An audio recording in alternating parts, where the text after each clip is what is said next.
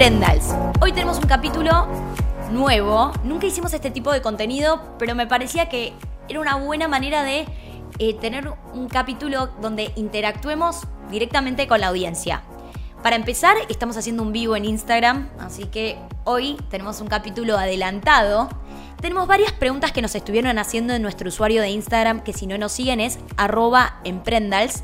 Y bueno, el capítulo de hoy va a ser básicamente contestar estas preguntas de seguidores que hace ya bastante tiempo escuchan nuestros programas, son fieles y tienen dudas sobre cómo se maneja el día a día las redes sociales de Sofía o eh, temas puntuales. Bueno, la primera pregunta es de Abru, que ella es modelo, quiere ser influencer y me dice, Belu, ¿cómo me hago más conocida? ¿Cuáles son los pasos a seguir? Vamos a hablar de algunas acciones que yo haría. Creo que es muy bueno hacer una alianza con alguna otra influencer, pero buscar una micro influencer, porque seguramente quizás una chica que tiene 50.000 seguidores no conteste los directos, no sé, buscar alguna chica que tenga 3.000 seguidores, por ejemplo, y decir, ¿por qué no hacemos una foto juntas y hacemos unas historias? Y el co-branding es ideal, pero buscar a alguien en el cual vos te sentís identificada, compartes tus mismos valores, eso me parece que es, eh, es una buena acción. Por otro lado, muchas marcas hoy en día tienen su propio hashtag. Por ejemplo, Sofía tiene eh, hashtag soy de Grecia. Luego también tenemos eh, Urban Outfitters que tiene UO on you. Si vos haces una, una, buena foto y utilizás el hashtag de la marca, la tagueás, la marca si considera que tu foto es un buen contenido para sus redes sociales, seguramente la va a publicar. Hoy en día lo que más necesitan las marcas es contenido digital y buscan interactuar con la audiencia. ¿Por qué no darles esta oportunidad de que publiquen tu foto, te mencionen y seguramente el alcance que tenga esa foto va a estar buenísima? Lo que hacemos en Sofía para aprovechar y tratar de que nuestra audiencia comparta contenido es hacer un sorteo mensual con todas las fotos que se suben con el hashtag Soy de Grecia. La foto con más likes es la que se lleva un par de zapatos. Obviamente hacemos una preselección porque no podemos estar publicando miles de fotos en nuestro Instagram con el hashtag Soy de Grecia, pero se publica una semanal y la foto con más likes luego tiene su premio. Es muy importante también profesionalizar tu Instagram. ¿Cómo lo puedes hacer? Bueno, hay un video que subí en mi canal de YouTube donde doy como algunos consejos de Instagram Hoy en día no se necesita tener una cámara profesional, los celulares sacan fotos excelentes, pero bueno, considerar determinados puntos como, por ejemplo, hacer las fotos en el exterior donde haya luz natural, si la hacen en el interior generalmente queda muy quemada la imagen, buscar a alguien que te saque la foto, que haga un buen encuadre, buscar una temática de tu Instagram, seguir determinados colores y filtros, elegir entre dos y tres y respetar. Todo esto lo pueden ver en mi video de YouTube que lo desarrollé muchísimo. Y en mi opinión hoy, las marcas mm, están dejando de buscar influencers. No solo las marcas, toda la audiencia está un poco cansado de el influencer que no comparte contenido de valor y estamos empezando a seguir a más influyentes. Personas que nos comparten un mensaje que vale la pena escuchar.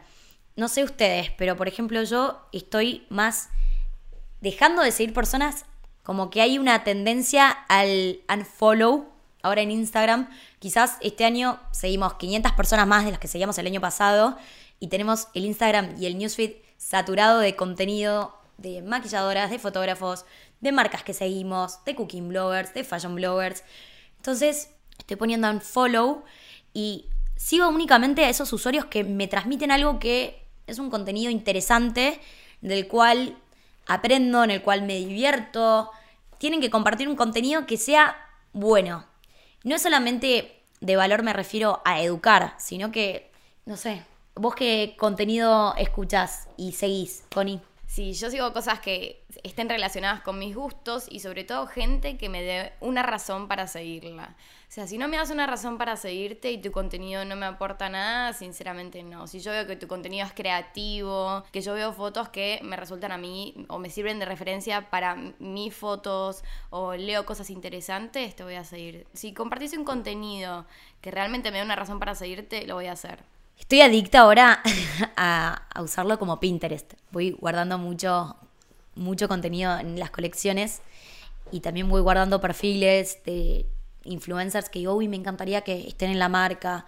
Tengo mi carpeta de influencers, mi carpeta de contenido para Sofía, mi contenido para Belu, contenido para Emprendals, de todo tipo. Pero bueno, es tal cual, buscar más ser influyente que influencer. Buscar tener una comunidad que interactúe, que tener engagement y no seguidores. O sea, tener calidad de seguidores. El tema de los sorteos es un arma de doble filo y no sé, yo estoy como últimamente pensando, bueno, ¿qué sorteo podemos hacer pero donde la audiencia participe?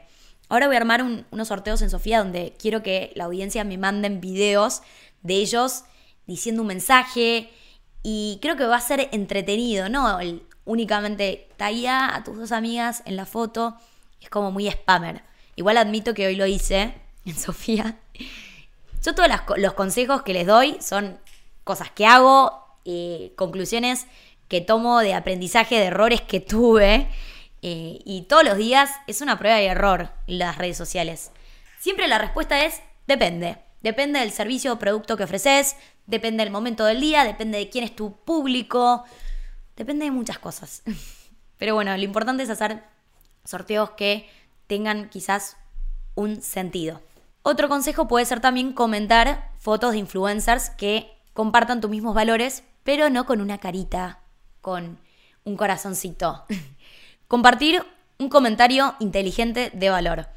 Por ejemplo, ay, Belu, me gustó muchísimo este consejo que diste. Yo tengo una cuenta, te, invito, te invito a que la visites y apliqué esto en esta situación. No sé, un contenido interesante. Si por ejemplo vos seguís una blogger y está en Londres y vos tenés un dato de una tienda vintage que está en Brick Lane y está buenísima.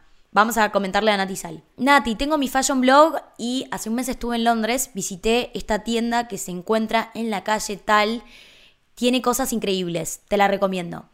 Ese es un comentario de valor. Seguramente la influencer va a leer el comentario y va a decir, ah, mira qué inteligente esta chica, a ver su perfil, listo, la sigo. Pero no va a seguir a la influencer que le comente con un corazoncito. Entonces, interactuar con personas que hoy tienen una comunidad grande, pero interactuar de forma inteligente. Dan nos hizo la pregunta de qué programas utilizamos para editar videos. Bueno, yo voy a empezar con las más fáciles y después voy a dejar lo muy profesional para Co, que está acá al lado mío, que la tiene reclara porque estudió diseño de imagen y sonido. Bueno, en mi caso yo eh, uso Sony Vegas Pro 13, que lo compré el año pasado, me salió bastante caro, pero lo pagas una vez y ya está.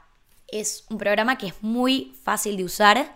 Me junté con una chica que tenía un canal de YouTube y justo pregunté a mi audiencia, no sé cómo editar videos. ¿Alguien me enseña?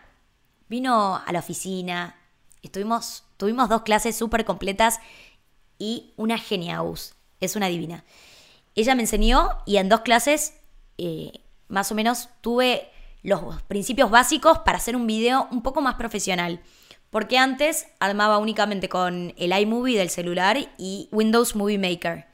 Videos súper sencillos y simples.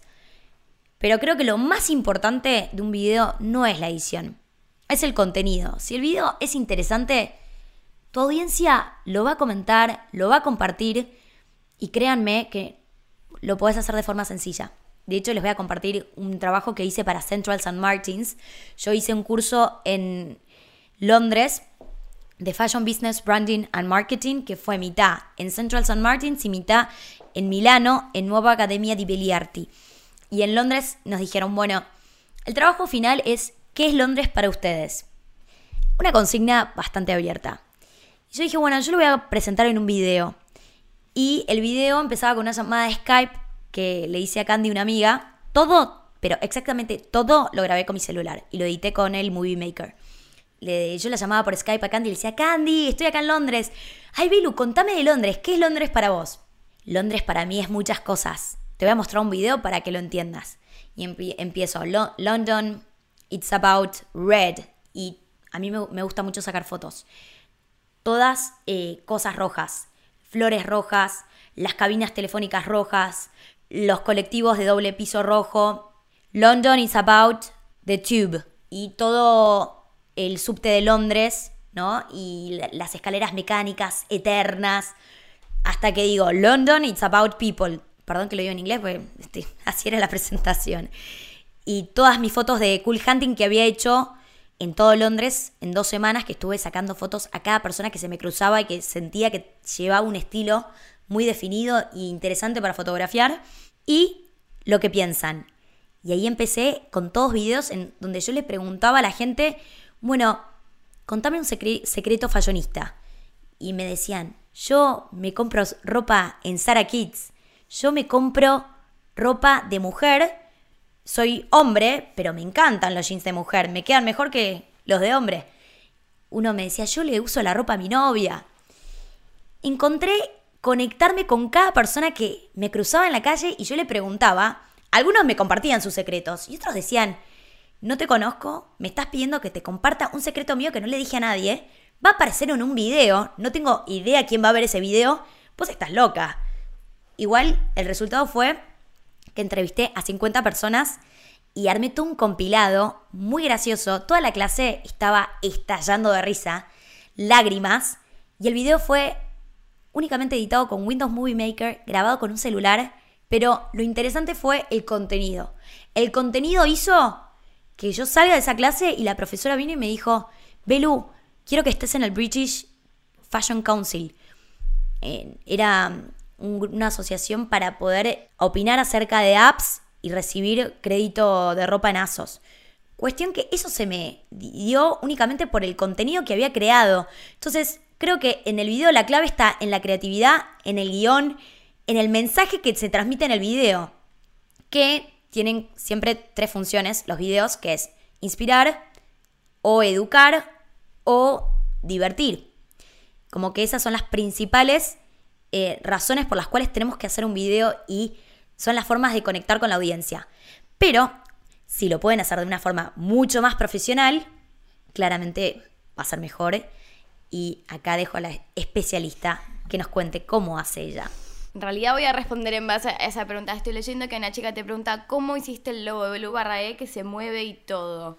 Eso yo lo hice con el paquete de Adobe que es lo que yo uso para editar. Yo uso el Premiere para editar video. Como dice Belu, no es necesario usar el Premiere para editar video, ni el Final Cut. Con el iMovie y el Movie Maker lo pueden hacer. Eh, son herramientas gratuitas que vienen con la computadora. Si ustedes tienen creatividad y contenido copado, van a hacer un re buen video.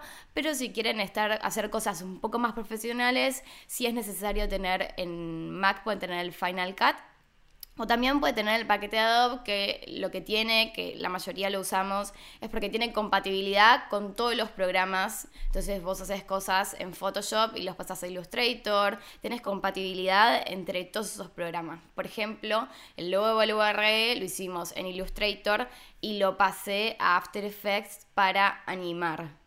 En cuanto, a ver, técnicamente eh, todos los programas de edición son parecidos. El único que es medio distinto es el iMovie, que viene con todas las cosas medio armaditas, las animaciones y la estética es distinta, pero el Sony Vegas, el Premiere, el Final Cut, todos tienen una estética muy parecida y una manera de funcionar re parecida. Entonces cualquiera que usen, si aprenden a usar uno, pueden pasar de uno al otro fácilmente. Lo que tiene el paquete de Adobe es que lo tienen que pagar. Eh, no es muy caro, pero se paga por mes, creo que son 80 pesos. Quizás hay algunas, algunos como más caros que incluyen todos, pero para mí es la mejor opción si quieren hacer videos más profesionales.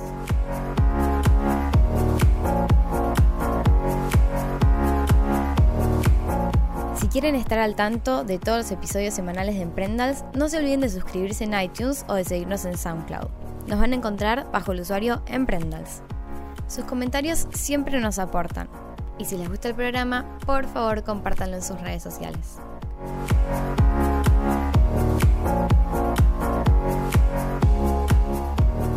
La siguiente pregunta es de Andy, que me pregunta, Belu, ¿con qué stock estimativo empezar un e-commerce? Bueno, es una pregunta muy difícil y muy, muy amplia. La respuesta es, depende. Siempre. En el caso de moda, por ejemplo, si vos tenés un solo artículo, vendes solo no sé, remeras estampadas. Yo creo que lo mejor es tener una mayor oferta de productos para luego tener ventas cruzadas. Y si quizás empezás con solo una línea de productos, solo una categoría, quizás lo mejor es empezar vendiendo en tu casa, armando un showroom y promocionando online y esperar a ir creciendo un poquito más para mandarte a hacer, por ejemplo, un mercado shops o un tienda nube, pero con una oferta un poco más amplia, porque una vez que empezás con una plataforma, vas a empezar a tener costos fijos. Lo importante, lo más importante del e-commerce no es armarlo, porque armarlo va a ser fácil, pero va a ser llevar tráfico a esa tienda, convertir y al principio seguramente va a ser muy difícil eh, atraer clientes nuevos. Siempre lo más fácil es venderles más productos a los clientes que ya te compran. Entonces yo esperaría un poco a tener una oferta un poco más amplia de productos. Una buena alternativa puede ser empezar a vender por Mercado Libre. Justo Fernando de Numac, que hicimos un capítulo de Emprendals con él y está buenísimo el episodio, recomiendo que lo escuchen, nos compartió esto de no subestimar a Mercado Libre porque él estaba completamente negado a vender por Mercado Libre y Mercado Libre es un marketplace que hoy tiene muchísimo tráfico. Es el marketplace con mayor éxito y mayor tráfico de Latinoamérica. Entonces es una buena plataforma para empezar a, vender tus productos y tener clientes y, ¿por qué no? Luego armar un e-commerce. Yo nunca vendí por Mercado Libre. Bueno, eh, perdón, sí, sí vendí. Yo vendía libros cuando estaba en el colegio. Bueno, aprovecho para contar esta anécdota que es muy graciosa. Yo cuando estaba en el colegio y quería tener mis mangos, iba a la biblioteca de mi abuelo, que estudiaba mucho y sabía mucho, y agarraba un libro y le decía, abuelo, ¿me prestaste este libro de economía? Sí. Abuelo, ¿me prestaste esta novela? Sí. Cuestión que le sacaba fotos y las vendía, los vendía a 5 pesos al Mercado Libre y después me juntaba en el McDonald's de Centenario a, dar mis libros a mis compradores. Eh, y tenía ahí una venta por Mercado Libre de libros que eran de mi abuelo. Entonces mi abuelo pensaba que yo me leía todos esos libros, pero la realidad es que yo los vendía. Empecé mi época de comerciante cuando era chica, cuando era muy chica. Y bueno, y con los 5 pesos me compraba un combo de McDonald's en ese momento porque me acuerdo que la magnífica salía 4,99 creo. Y la hamburguesa con queso salía 80 centavos, pues no, o, no, 0,99. Me compraba 5 hamburguesas en ese momento. Y vendía por Mercado Libre, me acuerdo, esos libros. Así que creo que es una buena opción vender por Mercado Libre. Y tratar de por lo menos tener tres categorías de productos. Yo haría eso. Fausto me pregunta, ¿cómo negocias un precio con proveedores? Bueno, esta es difícil. Es muy difícil negociar precios con proveedores y cuando uno recién empieza, la realidad es que tiene poco poder de negociación. Hoy Sofía tiene un alto poder de negociación porque las, cantidades mínimas que se piden siempre son grandes. Por más que se pida muy poco de un artículo, 40, 60 unidades se van a pedir y ya 60 es un buen número. Cuando a mí un precio no me cierra, lo descarto de la producción. Estoy muy comprometida en mantenerme fiel a mi propuesta de valor, que son productos a precios bajos. Entonces, para lograr eso, tengo un margen que es muy, muy chico, apuesto a vender cantidad y también hacer negociaciones interesantes con los proveedores. Cuando un proveedor me pasa una lista de precios que no me va, listo, lo descarto. Voy a buscar otro proveedor. ¿Cómo negocio precios? Primero lo que hago es fijarme en pedidos históricos. Bueno, ¿cuánto me salió un producto muy similar hace seis meses? Calculo la inflación y digo, bueno, hoy me tiene que salir esto. Uno tiene que analizar el contexto, especialmente la inflación. Si tenés datos históricos, buenísimo. Y ahí tenés un valor aproximado de lo que te tendría que salir. Otra herramienta que hago es consultar el mismo producto a diferentes proveedores. Y voy por el camino del proveedor más económico. Hay veces que me gusta más la calidad del proveedor C. Entonces digo, mira, yo tengo este otro proveedor que me ofrece este precio. ¿Cómo negociamos? Porque yo lo quiero hacer con vos, pero si me lo vas a vender a este precio, la verdad es que le he comprado el otro proveedor. Y es un ida y vuelta hasta llegar a un acuerdo que sea válido para ambas partes. Siempre cuando pidas más cantidad, mejor vas a negociar el precio. Pero ¿qué pasa? Más cantidad, más riesgo. Yo lo que recomiendo es que analices tus ventas históricas y que veas, bueno, cuáles son tus hits, tus productos hit. Y quizás en eso sí te puedes extender. O ver, bueno, la temporada pasada vendí 300 unidades de este producto, ahora me arriesgo a pedir 500 porque tuve un faltante de stock. Pero no haría eso con un producto en el cual no tenés conocimiento. Y el tema de la demanda es algo que uno va estudiando todos los días. Yo cuando tengo dudas subo Insta Stories. Digo, hoy chicos, ¿qué opinan de este producto? Y empiezo a ver todos los comentarios. Y ahí hago un focus group online de lo que está pasando y de la demanda de un producto. Y eso está buenísimo.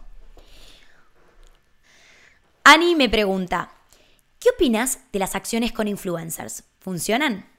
Yo creo que el marketing 3.0, como bien dijo Kotler en un libro que leí de él, es de las personas. Ya no confiamos más en las empresas porque tuvieron una mala experiencia con un producto fallado, con un producto que no pudieron eh, explotar esos beneficios que se comunicaban. Entonces, confiamos en productos que nos recomiendan influencers, líderes de opinión que nosotros seguimos en las redes sociales.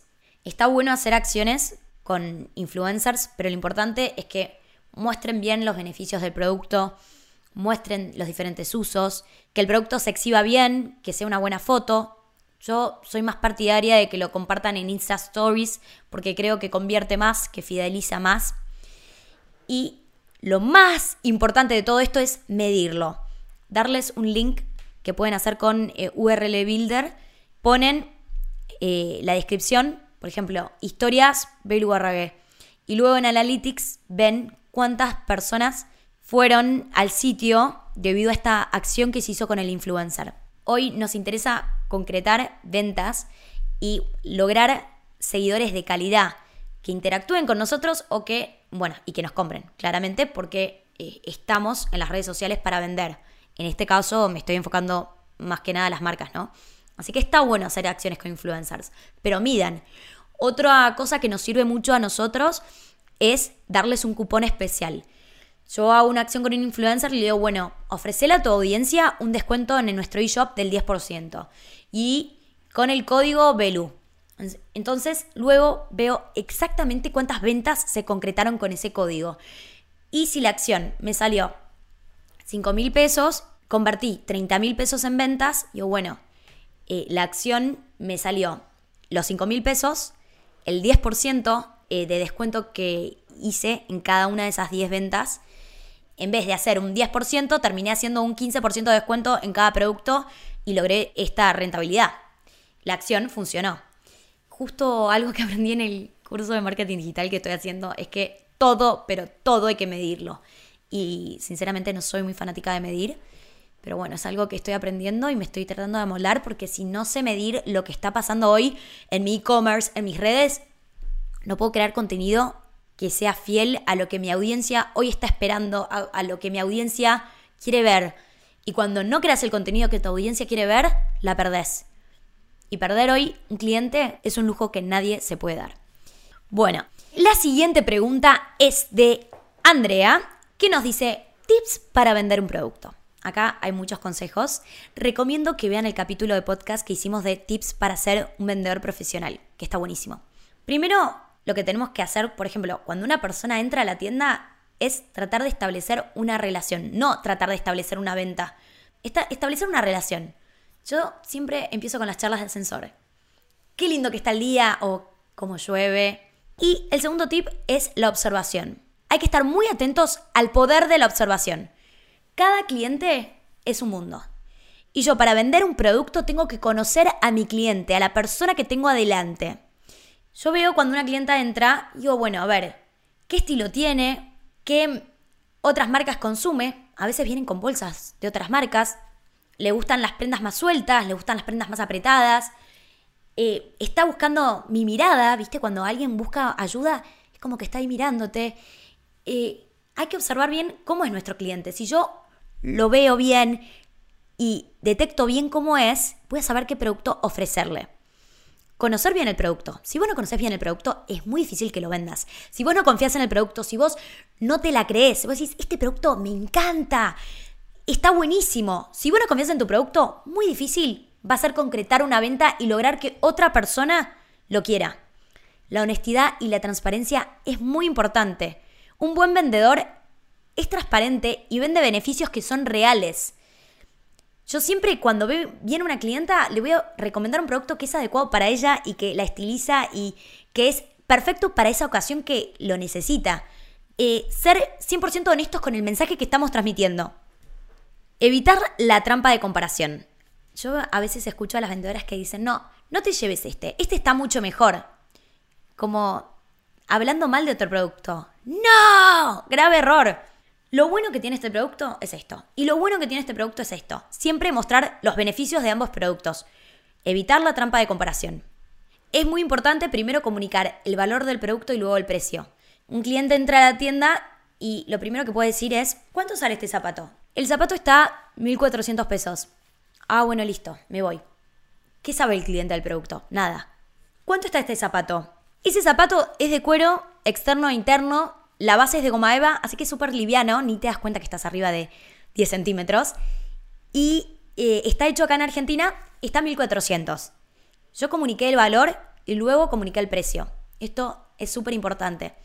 Algunos de estos consejos que estoy dando están en el método Friedman, que eh, lo expliqué muy bien en el capítulo que ya les dije de vendedor profesional.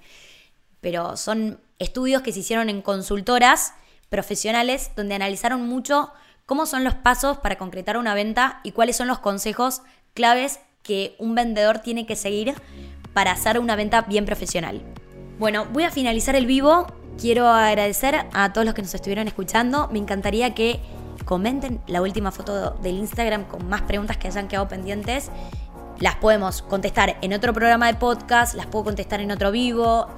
Y bueno, ese fue el capítulo de hoy. Les mando un beso enorme.